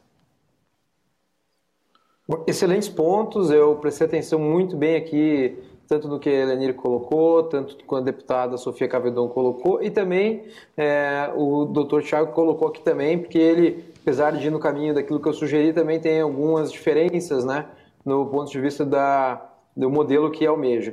Eu não vejo como necessariamente complementar, deputado. Eu vejo que pode ser uma solução, inclusive definitiva e ampla, porque países que deram certo aprofundam este modelo. E mesmo nos Estados Unidos, em que há uma grande discussão, há, há movimentos sindicalizados fortes, em que mantém a educação sob administração direta, apesar de lá com regras muito mais flexíveis, né? O professor efetivamente, diferente do que foi colocado aqui, o Estado tem pouquíssimos meios para demitir o profissional ruim é muito difícil de, de ter um, um, professor demitido. Veja no, no, caso lá em Caxias do Sul, que a, a professora é, fez uh, apologia à morte, ela é professora da rede municipal, não tem nada a ver com a rede estadual lá de Caxias do Sul, mas fez apologia à morte, ameaça, etc.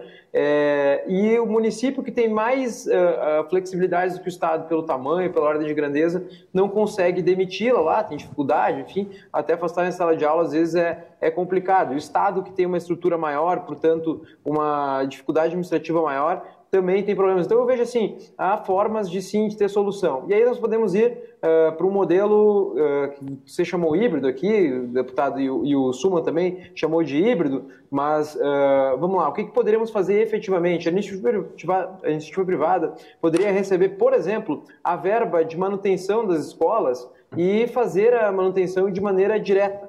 Né? Fazer com que as, os prédios de todas as instituições uh, públicas de educação fossem geridas por uh, gestores privados. Essa seria uma solução. Minas Gerais, o governo estuda isso e, e já tenta implementar isso. É uma oportunidade de colocar a iniciativa privada, sim, para dentro. Aí a, a a Elenir colocou para a gente, mas como é que vai fazer em lugares em que uh, não há lucro, em que a iniciativa privada não consegue chegar? O, doutor Tiago colocou isso também. Olha, tem um exemplo em Lajado, no Rio Grande do Sul. Eu sou de Lajado, hoje estou aqui em Brasília, né? Eu sou chefe de gabinete, deputado federal aqui em Brasília, estou aqui em Brasília.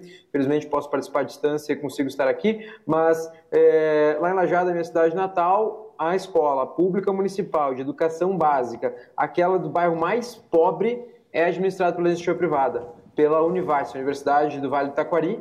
Né? Ela tem um contrato com o município. E aí a resposta para isso, Suma, que você perguntou, mas como é que vai garantir que tu não fica na mão do privado? Pelo contrato fazendo um bom contrato, o governo pode exigir que, eh, se não cumprido, tenha os meios de eh, fazer com que se troque o gestor, etc. Então, não é necessariamente através da concorrência em ambientes em que não há concorrência. Eu concordo, dona Lenine, não é possível que em um lugar em que não haja condições de lucrar, que a gente privada vá vai querer ofertar os seus serviços lá, deputada, isso não vai ser eventualmente a solução. Mas aí nós podemos pensar num modelo de escola comunitária que funciona muito bem. E aí uh, nós seguiremos tendo um, um conjunto de professores concursados, isso não iria terminar da noite para o dia, não é, acho que não vejo ninguém defendendo isso, não seria é, concebível algo do tipo, não defendo uma privatização completa da educação a qualquer tempo, mas como é que nós faríamos com a rede pública que já está aí colocada e aí trazer esse uh, ponto né, que o Suma me cobrou aqui, como é que a gente coloca meritocracia atendendo aqueles pontos colocados aqui, é, que aí entram outras discussões, por exemplo, o professor avalia o aluno, se ele mesmo avaliar o aluno melhor e ele receber bônus por isso, a tendência é que ele não reprove ninguém, ele não vai dar nota baixa para ninguém, isso não é resultado, porque afinal de contas ele não vai ter aprendido, só vai ter uma falha de avaliação. Então já não poderia ser por aí. E deve. O IDEB não é o número absoluto, ele pode ser a variação. Vamos dar um exemplo aqui no Rio Grande do Sul, a deputada colocou que estamos numa ascendente, mas o estado do Rio Grande do Sul, é, pelo menos no IDEB de quartos e quintos anos, não atingiu a meta. Atingiu até 2015, de 2007 a 2015, mas não atingiu mais a meta, o, o estadual, né? É, Sobral, no Ceará, é, conseguiu, Sobral não, desculpa, o Ceará, né, a rede estadual do Ceará, Sobral é a cidade mais conhecida lá, né, que é o case de sucesso deles lá, atingiu a meta e tem IDEB maior do que o nosso. Então, lá eles colocam esses componentes que vocês rechaçam aqui, de avaliar o diferencial do IDEB, premiar aquela escola que consegue fazer o maior uh, delta, maior variação, maior ganho, né? Peguei uma escola difícil, ruim de administrar, uh, recebi uh, algum recurso e consegui fazer um bom retorno, né? Consegui fazer aumentar mais proporcionalmente o IDEB. Essa escola deve receber mais recursos. E aí a gente pode entrar em destinação de ICMS. Por que, que não, como faz lá em Sobra, no Ceará, destinar uh, a maior parte do recurso ICMS de acordo com o desempenho educacional da rede no local. Isso é uma maneira de fazer. E aqui colocado já, eu até quero parabenizar o CPERS por se, não se furtar esse debate, a, a, a distribuir uh, para onde precisa mais recursos, claro, respeitando algum critério. Eu acho que a gente diverge muito em qual critério que vai se estabelecer. Eu espero um critério sempre muito meritório que uh, contemple aquela pessoa que uh, se esforça mais, entrega mais, dá mais resultado ao final. E não só, eu, não é um demérito estudar, deputada. Eu fiz graduação, eu estudo, etc. É, eu sei como isso é caro muitas vezes, famílias às vezes não têm acesso a isso. Eu sei como isso é um esforço, mas isso não basta. Hoje mesmo na iniciativa privada é, não está fácil. E aí quando fala em perda salarial, eu queria só lembrar um, um pouco que o setor público uh, ou não teve reposição salarial, ficou, assim, digamos, congelado ali do uh, tempo que a pandemia é, uh, teve o, a, a, lei federal que impediu qualquer aumento em todos os níveis da federação, mas essa é uma contribuição pequena do, do setor público frente àquela contribuição maior que o privado fez. Escolas ficaram fechadas, tiveram que colocar os professores é, em, em, sistemas de contrato aí que o governo entrou com uma parcela de pagamentos, os professores ficaram aflitos por um bom período. Então, o professor que teve na rede privada sofreu bastante. Alguns foram demitidos, perderam os empregos. Os pais dos alunos da rede privada e da rede pública também perderam seus empregos, perderam renda. O único setor que uh, manteve mesmo renda no Brasil foi o setor público, que apesar de não ter tido as reposições, também, por outro lado, não sofreu nada é, perto daquilo que sofreu no setor privado, pessoas que tiveram ou perda de 100% da sua renda pela demissão, ou a pessoa que tem um barzinho, uma mercearia, ah, uma padaria, não conseguiu vender, o pipoqueiro da esquina não conseguiu vender lá na Redenção porque não tinha ninguém circulando, enfim, essa pessoa perdeu quase 100% ou 100% da sua renda, aquele que foi eventualmente para um auxílio emergencial. Então, assim, é, é, importante colocar isso. Isso quer dizer que não tem que discutir. Uh, uh, melhoria de, de, salários no setor público, claro, desde que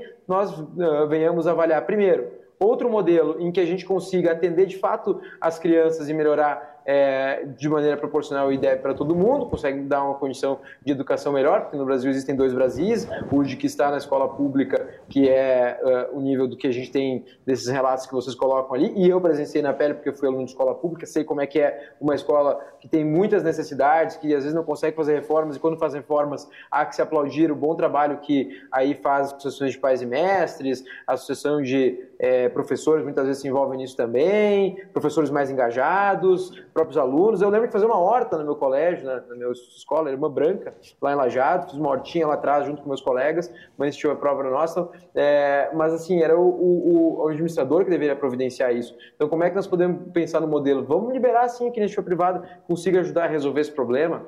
Vamos testar modelos que funcionaram sim é, em outros lugares que funcionam em países mais desenvolvidos, em que há mais liberdade para esse tipo de coisa, não quer dizer sair demitido professor, não quer dizer não trazer meritocracia para a rede pública, não quer dizer que a gente não vai adotar e a gente tem que olhar sim para os melhores modelos e nós temos, sim no Brasil, a quem se espelhar quando se fala de rede pública e aí nós temos que entender que há sim mecanismos a serem implementados, possíveis de serem implementados, porque já foram aqui no Brasil. Se o Ceará conseguiu, e está de parabéns por ter conseguido, reforço aqui também aquilo que o Suman disse, né? mesmo um governo de centro-esquerda ou de esquerda, é, conseguiu fazer isso, né, com apoio é, da sua base lá, por que, que em outros estados isso não seria possível também, como o Rio Grande do Sul, que sempre se orgulhou tanto da educação que uh, conseguia dar aos seus alunos e hoje, é, infelizmente, a gente perde. É, parabéns para o Ceará por ter um, um, bom desempenho. Né? Nós é que temos que buscar ir atrás né, no IDEB que eles têm melhor do que o nosso hoje, porque implementaram ferramentas de meritocracia. Muito bom, tá aí mais uma rodada do nosso debate cruzando as conversas no ar. Nós vamos para mais uma rápida parada e voltamos com o último bloco e a rodada final com os nossos entrevistados. Você não pode perder em instantes. A gente volta já para falar sobre educação, um tema sempre quente, bom e construtivo, evolutivo, como diria o meu amigo Perisca Greco. Não sai daí que a gente volta já.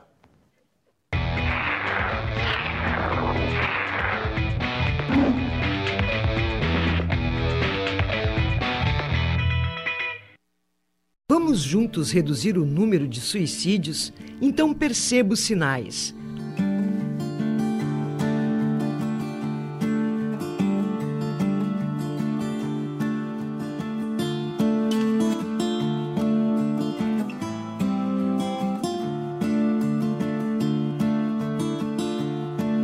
Ouça, leve a situação a sério, pergunte sobre tentativas anteriores, ganhe tempo remova armas, cordas e remédios. Comunique familiares e encaminhe aos serviços de apoio.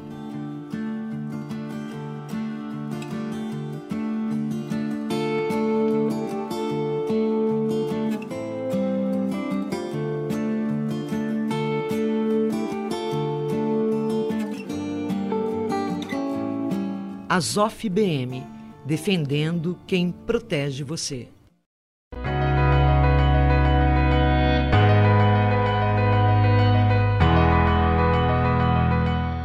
Elevato é uma referência em alto padrão. O grande diferencial da Elevato é o comprometimento com a satisfação do cliente início, meio e fim, desde a entrega, os prazos e o pós-venda. O atendimento é impecável. São mais de três décadas e ao longo destes 30 anos, algo que mais nos orgulha é a garantia, a dupla garantia que oferecemos além da garantia do fornecedor, tem a garantia Elevato. Este é o nosso compromisso com nossos clientes. Eu sou cliente da Elevato já faz alguns bons anos. Agora eu fiz uma reforma em plena pandemia. Em um mês e meio nós fizemos os materiais todos da Elevato, inclusive a banheira, tudo. Então assim, é uma empresa que eu acredito muito, que eu indico muito, porque eu acho que é uma empresa assim que, que a gente pode confiar, que acima de tudo eu acho mais importante ter a confiança.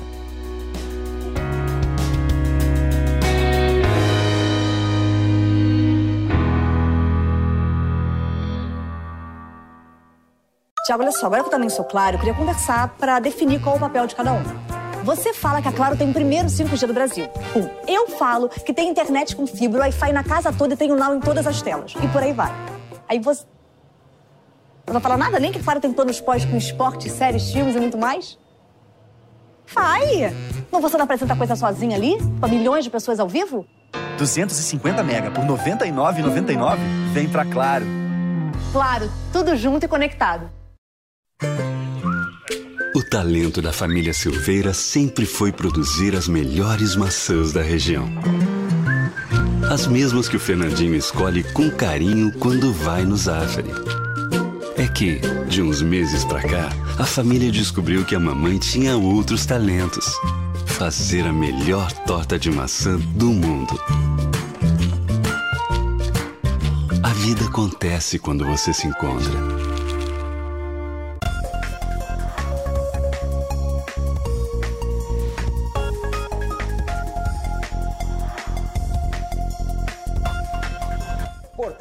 RDC em nova temporada a partir das 3 horas da tarde. Informação, entrevistas, entretenimento, previsão do tempo e muito mais. Portal RDC, de segunda a sexta-feira, a partir das 3 horas da tarde, nos canais 24 e 524 da Claro Net TV e também na plataforma digital de sua preferência.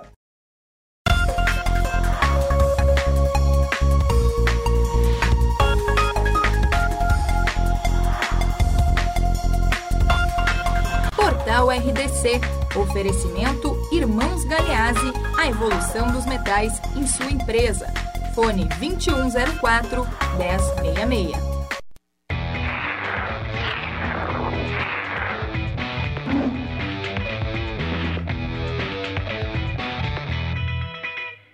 E é assim que nós voltamos com o último bloco do Cruzando as Conversas, atualizando sempre para você os temas que são impactantes, relevantes e que de fato fazem a diferença na vida da sociedade gaúcha, né? De segunda a sexta-feira, a partir das 10 da noite, nós temos encontro marcado e você é nosso convidado. Participe, interaja e venha construir conosco esse espaço plural. Como eu costumo brincar, né? é uma verdadeira ágora que o Cruzando as Conversas estabelece. Canais 24, 524 também, Claro Net TV e Claro Fibra TV. Ou pelas redes sociais aí, a rede digital de comunicação chega pela rede social da sua preferência. Venha com Instagram, Twitter, Facebook, YouTube ou até mesmo pela plataforma de áudio do Spotify para você conferir o podcast do programa. O oferecimento: Associação dos Oficiais da Brigada Militar e do Corpo de Bombeiros Militar, defendendo quem protege você. E Badesul Desenvolvimento, a gente dá valor para o Rio Grande crescer. Bom, antes de chamar as considerações finais dos meus convidados, primeiro quero uh, estender aí uma boa energia, os pêsames, né? E, e, e sempre agradecer o carinho e devolver o carinho ao deputado Tiago Simon, que construiu, inclusive comigo, com, com Douglas Sandri, com a deputada Sofia, debate sobre educação pela perda do irmão Tomás e também ao ex-senador Pedro Simon, né, um lamento aí pela, pela perda do filho, no caso do Tiago, irmão Tomás Simon, né, e a gente aqui é, desejando os nossos pêsames. Falo em nome de toda a equipe da RDC TV e tenho certeza em nome dos meus convidados. E depois, né, uh, também agradecer sempre prestígio do deputado Tiago Simão conosco. E, por fim, antes de chamar os meus convidados para suas rodadas finais, fazer um convite especial. Quarta-feira tem novidade na grade da RDC TV. É o Pode Chegar com Cris Bart, que vem para animar as manhãs. A partir das 10h30 da manhã, a Cris Bart, como ela costuma dizer, é bafo, né? Então ela vai fazer um badalo total aí. Dia 1 quarta-feira, já já está chegando no pedaço aí esta grande atração da RDC TV. É o Pode Chegar, 10h30 da manhã, você tem encontro marcado com a Cris Bart. Vamos à rodada final do tema que para mim é muito, como diz o Douglas, né? para ele é caro, para mim também caríssimo, não só como uh, quem vive, se abastece de educação, por ser professor, por ser um entusiasta da educação, mas como quem vê eh, nos espaços plurais de debate e tendo essa hoje oportunidade, talvez privilégio e responsabilidade de ancorar pautas de impacto social, político e econômico, aí quando o assunto é educação, eu fico completamente animado para que a gente possa uh, dar camadas né, para esse tema, para que a gente saia uh, de uma mesmice de pautas surradas no que tange a educação, sempre com um desequilíbrio econômico, sempre com o um abandono quando se trata do Estado, sempre também com um pouco de resistência para novidades que podem chegar e, e resolver, talvez, né, uma massa corrida em buracos bastante históricos da educação, especialmente no tópico público. É, o momento do debate é esse. E que ele saia dos meandros do debate e se torne efetiva política pública. Por isso, eu tenho convidados especiais que são especialistas no assunto e que contribuíram demais para uma bela e agradável noite de um debate que tem o tom da decência do debate, com compromisso e o respeito a um tema que não pode ser nunca exacerbado, agressivo, violento, descompromissado, né? a tal qual os meus convidados todos citaram, e eu reforço o coro, como descompromisso e desprestígio da Secretaria de Educação que é o órgão que talvez fosse o mais emblemático a estar em todos os espaços possíveis e cabíveis. Se não for isso, então não há razão de sê-lo. Né? Então eu quero agradecer aos quatro e imediatamente passar a palavra para eles. Elenir Schurer, presidente do CEPERS, gostaria de ouvir as suas considerações finais e repito o que disse no início, agradecendo ao CEPERS por dedicar a sua agenda, especialmente com a senhora Dona Lenir, que na presidência do CEPERS tem sim que estar nos debates e trazer as pautas do sindicato. Muito obrigado e a sua fala final sobre o tema. Convite, é importante nós estarmos discutindo educação eu quero dizer uh, alguns números importantes, inclusive o Dr. Tiago falou sobre os, os médicos uh, que saem do Estado, uh, que se, se qualificam e saem do Estado. Os números da educação. É importante dizer, em 2015, a Secretaria da Educação tinha 97.982 servidores ativos. Em 2021, com 72.869, ou seja, diminuíram 25.117 educadores na SEDUC. E isso tem o um reflexo do salário. Muitos professores vêm para o Estado, se qualificam, fazem um pós, um mestrado e saem. Estão fazendo concurso em municípios que pagam melhor, nos IFES ou nas universidades. E outros saem porque conseguem um outro trabalho que realmente permite que eles consigam viver decentemente, porque infelizmente nós nem isso temos mais. E é importante dizer a falta de professores que temos no Estado. Ainda temos algumas disciplinas que não tem professor a esta altura do ano letivo.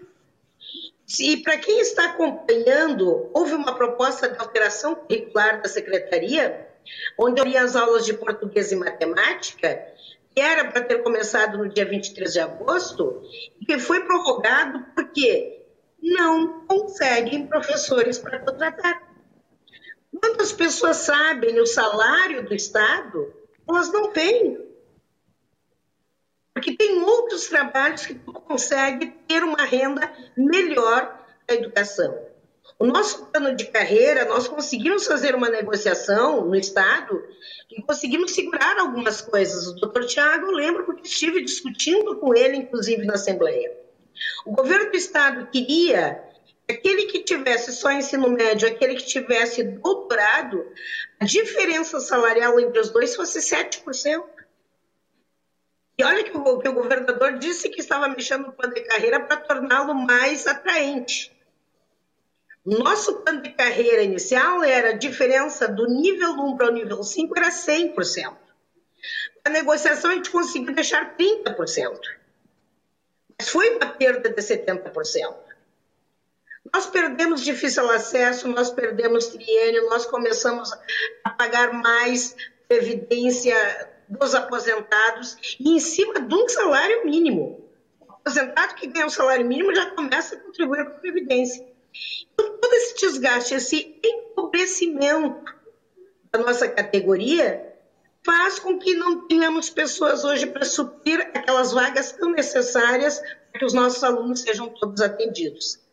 Então, a reposição salarial é necessária para o bem da educação, é necessária para que a Secretaria de Educação consiga pessoas para desenvolverem o trabalho nas escolas, que hoje não está conseguindo, e principalmente a valorização dos professores para que eles possam se doar totalmente para o seu trabalho. Porque hoje o professor está na sala de aula mais preocupado como é que vai pagar a internet no final do mês, como vai pagar a prestação do notebook que teve que comprar, porque o seu dinheiro não dá.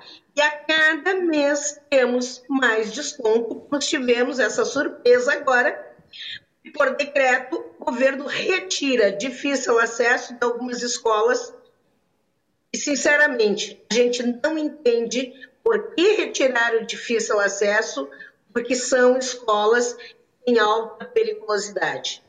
Por isso desencanta, por isso as pessoas saem do Estado, por isso muitos colegas, excelentes colegas, não vêm, que não vale a pena trabalhar no Estado com o valor do pagamento de salário. Muito obrigado, então, Eleni. Muito obrigada. Eu que agradeço a sua participação, contribuição fundamental ao programa. Deputado doutor Tiago Duarte, também muito obrigado pela sua contribuição constante e sempre, quando chamado, é, vem para colaborar com o debate, vem para acrescentar e sempre nesse tom não só democrático, mas também com compromisso de Estado, seja na função, né, no exercício parlamentar, ou seja no entendimento da lógica que o Executivo tem no compromisso de uma retidão é, de política pública de prestação de serviço. Muito obrigado a sua participação, deputado. Palavras finais. Obrigado, Suma. É uma satisfação poder estar aqui contigo, com vocês, e parabenizar a tua competente produção aí, é, que é, sempre é muito afável, sempre é muito delicada conosco.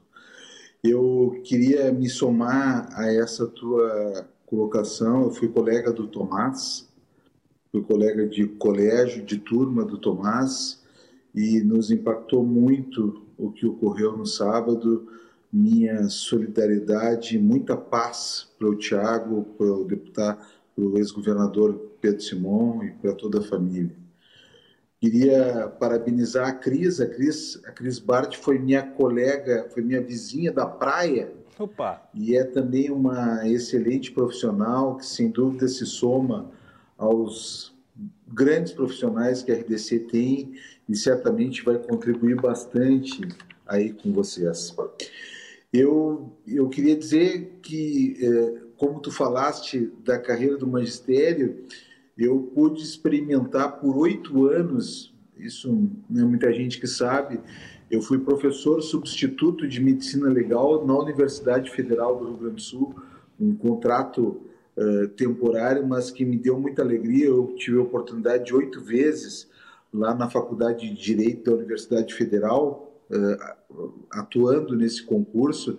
Uh, tive a honra de poder ser professor homenageado de oito turmas numa cadeira de dois créditos e eu aprendi muita coisa. Para mim, eh, realmente é a função, é uma função maravilhosa e que uh, a gente acaba se completando uh, com os alunos, né?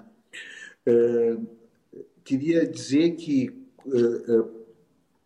que algumas coisas até concordo com Douglas, né? A gente tem na saúde os hospitais banda cinza e banda branca, os banda cinza são aqueles em que é licitado não só a obra do hospital em si, mas é licitado dentro de uma parceria público-privada a manutenção por 10, 15, 20 anos desse hospital. Isso realmente funciona, mas eu não consigo entender como que alguns contratos, por exemplo, na Secretaria Educação, Estadual da Educação não funcionam.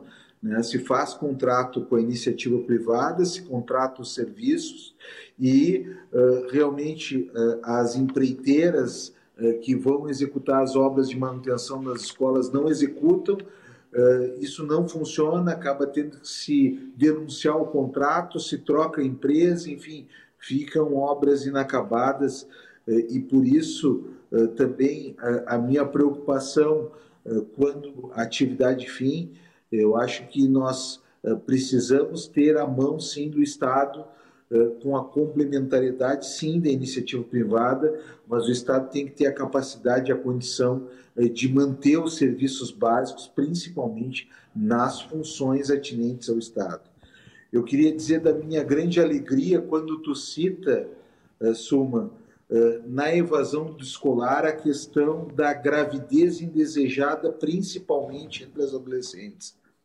O principal fator isolado, sozinho, que leva à evasão escolar, isso já está descrito na literatura, que leva à evasão escolar isolado é a gravidez indesejada entre as adolescentes.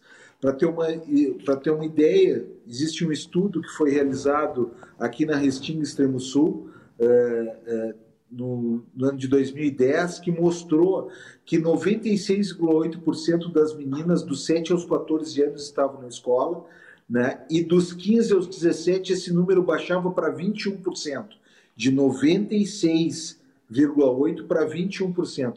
E elas saíam da escola porque engravidavam. Então a gravidez é isoladamente o principal fator que leva à evasão escolar. Enquanto isso não entrar na cabeça dos gestores da educação, do município, do estado e do país, nós não vamos avançar no tema evasão escolar. A gravidez indesejada é o principal fator isolado. Para teres uma ideia, a gravidez indesejada é a terceira causa de morte na adolescência. Vou dizer de novo: o parto e aborto e adjacências é a terceira causa de morte na adolescência. E só metade dos adolescentes, em tese, ficam grávidos. Então, isso precisa ser encarado de frente pelo Estado e de forma muito mais adequada. E quando tu coloca aí da evasão escolar, a falta de pré-natal que foi fazer buscativo, é exatamente isso. A evasão escolar é a principal causa isolada eh, da evasão escolar é a gravidez na adolescência.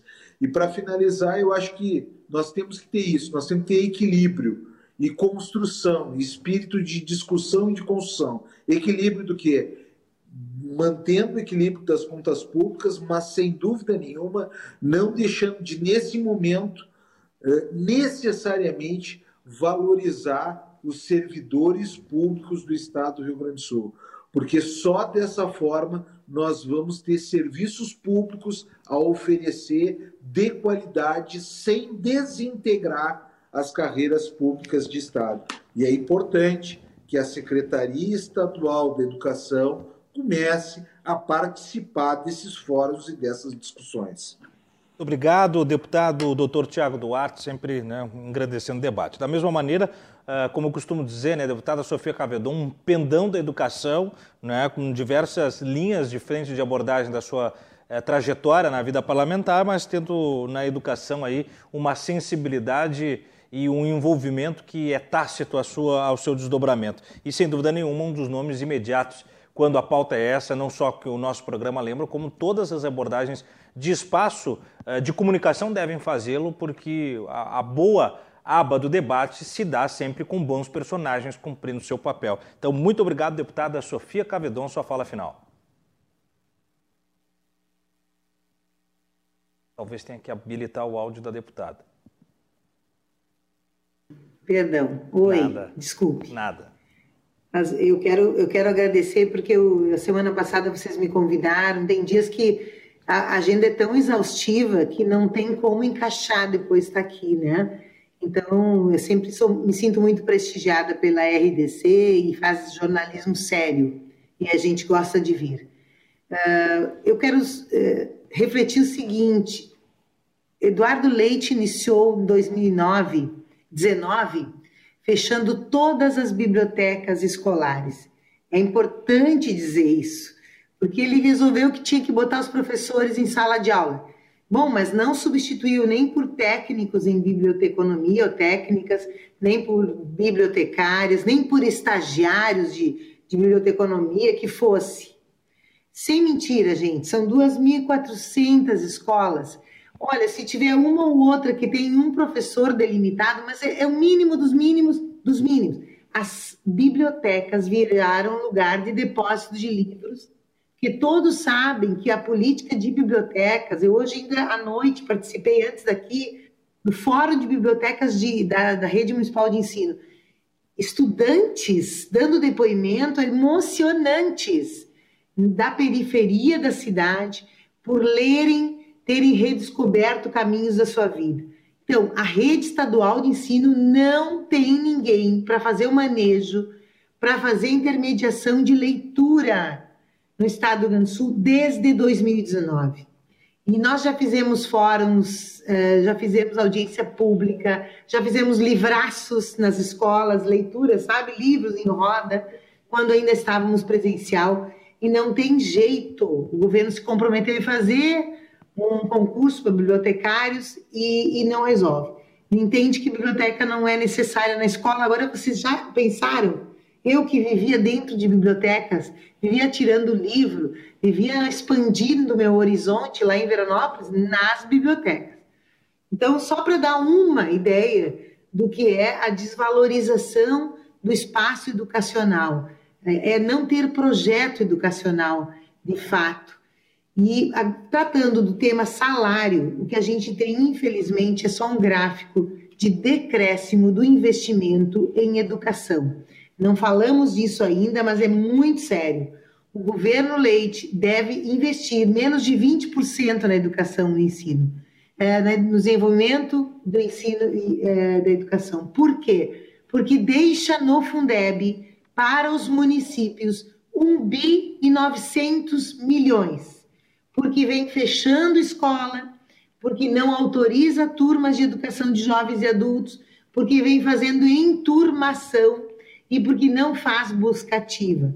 Esse dinheiro vai para os municípios. Ora, o Ceará, o Ceará construiu, gente, não é de agora que ele tem resultados, não é só iniciativa privada, gestão que tem, parcerias. O Ceará fez um processo longo de transferência do ICMS para os municípios eh, com contrapartida em qualificação do ensino.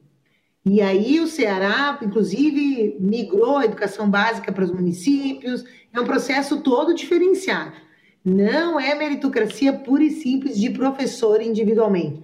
Escolas melhores adotaram escolas do bairro. Tem muitas estratégias, muitas estratégias para chegar numa melhoria do IDEB, que é um indicador de avaliação. Ora, aqui no estado do Rio Grande do Sul só tem retirada de recursos, ano após ano. Se quer fazer mais com muito menos. Então, primeiro, é preciso recompor a dignidade dos profissionais da educação. Hoje eles não têm condição de autonomia financeira. Inclusive, as últimas mudanças no plano de carreira, eles, eles condenam os profissionais da educação a ter apenas 20 horas e eles são convocados para horas aulas além de 20 horas. E aí, esta, esta convocação de uma, duas, três, quatro horas aulas nunca será incorporada na aposentadoria. Então, os professores ganham 20 horas. O piso para 40 horas, que é onde está a maioria dos professores, é 2.800. Então, os profissionais da educação ganham 1.400 bruto, quem tem 20 horas. O salário é super baixo, porque aí não, não tem mais os 30 e 40. Então, gente, não, tiraram de tudo. Sabe quanto ganha? Sabe quanto é a FG, a função gratificada do diretor de escola, da diretora de escola, 300 reais. 300 reais. O vice-diretor é 150 não paga um tanque de gasolina, não paga para toda a circulação que o diretor tem que fazer. Ir lá na coordenadoria de educação para ir nas reuniões, sei lá, fazer o que mais? Ir atrás de um orçamento e comprar uma cesta básica, comprar os produtos de higiene para a escola, de limpeza para a escola, porque quem faz é a direção.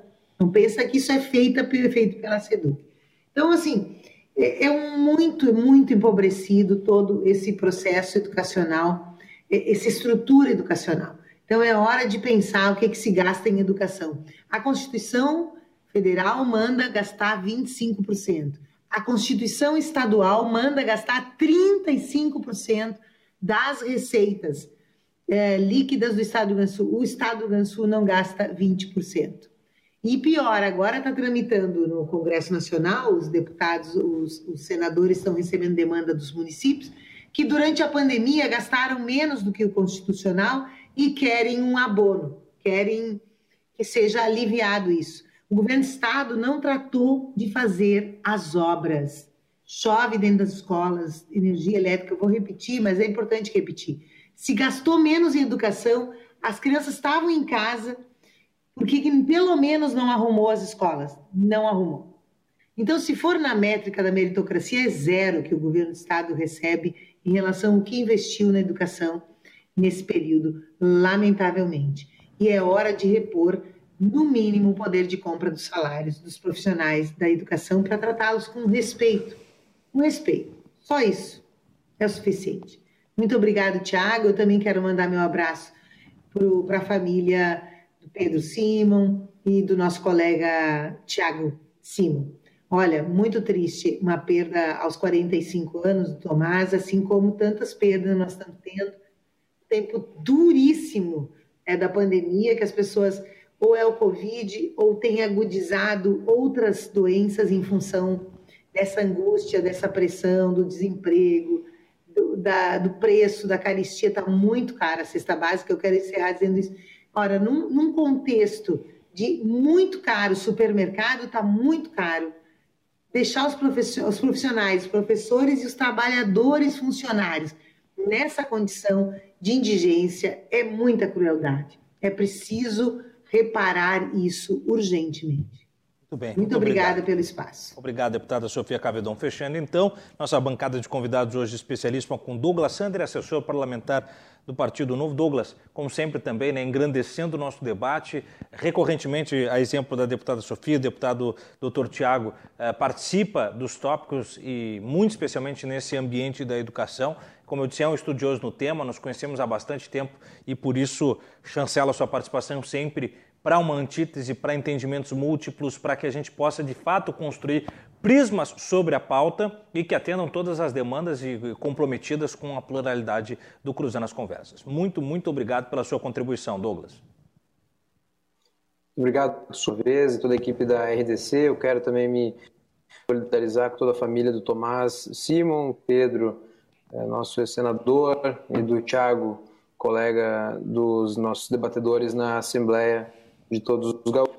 É, uma perda dessas deixou gêmeos, né, é, é meio inconcebível. Nós somos, é, isso dói, né? Só de, de ouvir falar, pessoa próxima da gente que debatendo conosco não faz tanto tempo. Mas é, eu quero agradecer pelo bom debate que nós travamos aqui. Eu acho que temos visões bem diferentes, mas é, é salutar que a RDC providencie esse espaço para que nós possamos colocar essas ideias à prova. É, eu sigo defendendo um modelo em que a gente consiga aprofundar mudanças, sim, com reformas. Eu diria que o que falta ao Brasil é uma ampla reforma educacional. Está em educação há muito tempo, temos progredido muito pouco. Se a gente olhar ainda indicadores internacionais, vamos ver mais dificuldades ainda. Aqui no Rio Grande nosso desafio de dentro de casa é grande, sim, com tudo que é, é, debatedores aqui falaram sobre precarização da educação pública e eu vi isso quando estudei e não é diferente quando se entra em qualquer escola pública, nós vemos dificuldades sim a todo lado, mas é justamente por ver essas dificuldades que a gente não tem que ficar redobrando a aposta no modelo que não funciona, que não dá todo o resultado que precisa dar, aquela criança que está lá na ponta, que precisa, a que está sujeita à evasão escolar, que o deputado uh, Tiago colocou aqui muito bem colocado, que é um problema sério a ser combatido, mas fica muito mais grave quando a criança, o adolescente vai para uma uh, escola, encontra lá um ambiente bom para se integrar. Então, procurar soluções que foram encontradas é, por estados brasileiros, e a gente está citando o Ceará o tempo todo, é um bom exemplo, mas uh, também modelos no mundo inteiro em que há uma grande integração entre uh, poder público e iniciativa privada. E aí eu cito aqui também, peço licença para citar novamente, o município de Lajado, que tem feito isso com a sua rede pública de educação, em que a educação fica, assim, na mão ainda do governo municipal, no sentido de ter que controlar, garantir o acesso, garantir a universalização do ensino, que a criança no lugar mais pobre receba, mas no lugar mais pobre ela vai receber a educação tão boa quanto a de um uh, colégio público, uh, privado, no, na área mais uh, central, mais nobre da cidade, né? A mesma educação que hoje, felizmente, eu tenho condições de dar para meus filhos numa rede privada que eu posso pagar, aquele que não consegue pagar hoje em alguns lugares é, que adotam esse tipo de iniciativa, exemplo de Lajado, é, consegue fazer. Então, há uma equiparação de é, direitos e, e, oportunidades logo na largada é, e não tentar depois ficar equilibrando isso de outras maneiras é, e a gente voltar para esse debate que não tem fim, né? é, e eu vejo assembleias debatendo sobre isso, o, o já colocou aqui muitas vezes, eu sou o primeiro suplente, me faltaram 317 votos é, para me colocar como colega de deputados de vocês na Assembleia, certamente é um debate corriqueiro e eu fico feliz que hoje, né, felizmente hoje, estejamos vendo vozes novas defendendo é, modelos distintos, né, iniciativa privada é, e que finalmente é, o poder público esteja acordando para esse tipo de coisa. Vemos uh, Porto Alegre já adotou muito isso e um exemplo paralelo muito bom para uh, que o Dr. Tiago Duarte trouxe aqui para a gente, que é justamente a, a saúde, né? A saúde, o SUS a maior parte em todo o Brasil tratação com o privado, né, o SUS é isso, é, e as redes públicas municipais, exemplo de Porto Alegre, capital, é, e em outros lugares, Lajada é 100% contratado com, com o privado, com a própria universidade também, e em muitos municípios quase todos os municípios já estão caminhando para esse caminho aí também de contratualização e a contratualização chega também, inclusive, na assistência social, que é outro Uh, outra dificuldade que o Brasil precisa vencer aí também de assistir aquelas pessoas mais pobres, por que não fazer isso por meio de contratualização ao invés de ficar despendendo recursos na administração direta, que uh, infelizmente muitas vezes não consegue cumprir seu papel. E na administração direta, que já está na administração direta, aquelas escolas que são públicas como já estão hoje, é que nós encontremos modelos aí, como a deputada Sofia colocou, municipaliza, uh, ou faz PPP, público-privado, coloca o privado de alguma maneira aí dentro, ou traz, e aí é o que eu defendo, meritocracia de verdade, com mecanismos é, combinados aí de dispersão de recursos de, acordo, de acordo com o melhor mérito e melhor remuneração, sim, do melhor professor, porque isso é muito importante e são para aquele que eventualmente é, não consegue fazer, entregar, não consegue é, é, cumprir com as suas obrigações mínimas, esse professor sim é, precisa ser o mau professor, aquele que não uh, corresponde às expectativas mínimas, esse deve ser assim desligado e, e essa também é uma dificuldade pela qual uh, uma reforma administrativa é tão necessária no Brasil para suprimir essas desigualdades. Muito obrigado pelo debate, Suma, muito obrigado à equipe da RDC e aos meus colegas aqui debatedores dessa noite. Muito obrigado aos meus convidados e a você que esteve conosco até agora, ajudando a fomentar o bom debate. Com produção da Evelyn Lopes, supervisão de jornalismo da Fernanda Berhaus, tendo na equipe técnica o Beto Tormes, a Ana Santos, o Léo Rosa e o Bruno Cabral. Nós ficamos hoje por aqui, mas 10 da noite de amanhã nós temos encontro marcado. Você não pode perder o Cruzando as Conversas desta terça-feira. Então, até lá, uma boa noite para você e tchau. Cruzando as Conversas. Oferecimento: Associação dos Oficiais da Brigada Militar e do Corpo de Bombeiros Militar. Defendendo quem protege você. E Badesul, a gente dá valor para o Rio Grande crescer.